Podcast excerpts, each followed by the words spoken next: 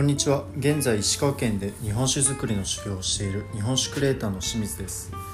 このラジオは日本酒関連の情報について発信しています。また酒蔵修行のリアルな経験やさまざまな勉強のプロセスについても共有しています。今回は初心者必見の間違いない日本酒選びの基本という内容についてお話ししたいと思います。初心者はネット購入ではなくまず店舗販売がおすすめという話をします。日本酒は本当にたくさんの種類があります。普通酒純米酒吟醸酒純米大吟醸などその銘柄の数は1万を超えると言われています。まだ自分の好みのお酒やこのお酒はこんな特徴があるという知識のない初心者の方はリアル店舗で購入した方がいいと思います。そのお店選びにもコツがあるので簡単に説明していきたいと思います。まずお店選びのコツです。日本酒のお店といってもデパートやスーパー蔵での直売用酒屋最近ではコンビニなどにも置いてあります。結論から言うと主販店を選ぶのが一番おすすめです。主販店も仕入れたお酒を売らないといけないので変な商品は置きたくありません。お店によってはいくら営業されても飲んでみて納得できない日本酒は絶対に置かないという人もいるくらいです。そのくらいのこだわりを持って経営している主販店であれば日本酒初心者の方でも有益なアドバイスをもらえると思います。次にいい主販店と良くない主販店という話をしたいと思います。主販店といっても全国にたくさんあるのでお店によって良し悪しがあります。どうせなら今のおすすめのお酒を親切に教えてくれたり商品管理もしっかりとしたお店から購入したいですよね。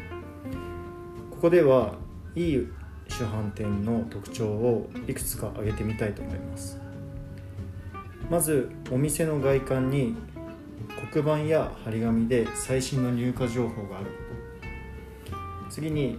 店内の掃除が行き届いていて清潔であること。たまに上段のお酒や棚にホコリがかぶってるお酒なんかもお店なんかもあります。お酒のボトル一つ一つに説明書きの札をかけてあること。これは一つ一つのこだわりを持って仕入れをしていることが分かります。また蔵に行った時の写真などが貼っているのも好感が持てます。蔵との信頼関係があり責任を持って選んだことが分かります。最後に店員さんの知識が豊富でお客さん視点で一緒に選んでくれるということですね。この辺はサービス業において当たり前の特徴ですが意外とここが徹底できていない主販店もあったりします。まずは外観や店内の様子を見てから店員さんに話しかけてもいいかもしれません。今回は初心者必見の間違いない日本酒選びの基本についてまとめてみました。現代ではネットで簡単に購入できてしまいますが日本酒に関しては自分の好みのお酒を見つけるためにお店に足を運んでみてもいいと思います。ネットの情報だけではわからないことも教えてくれたりします。最後まで聞いていただきありがとうございます。僕は別の SNS でも発信をしています。インスタグラムでは画像を使って分かりやすく説明していたり LINE のオープンチャットでは日本酒物語研究所という無料のコミュニティを運営しています。日本酒のことでわからないことがあれば気軽に DM やコメントで聞いてみてください。また酒支援という EC サイトを立ち上げました。これは5年以内に酒蔵を作るために長期的な資金調達という目的で運営しています。もし興味があったら覗いてみてください。